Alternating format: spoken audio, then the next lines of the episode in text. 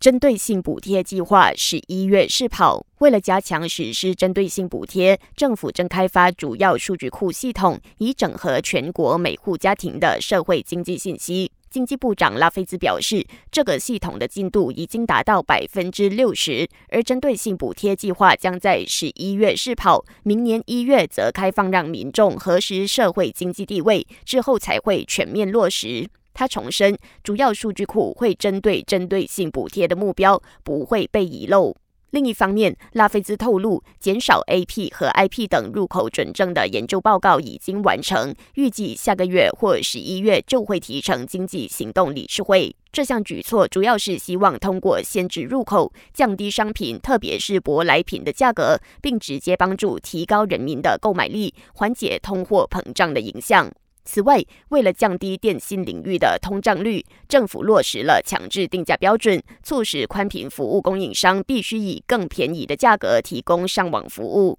通讯及数码部长法米预告，新的互联网收费将在下个星期拍板定案，而他保证价格将大幅降低。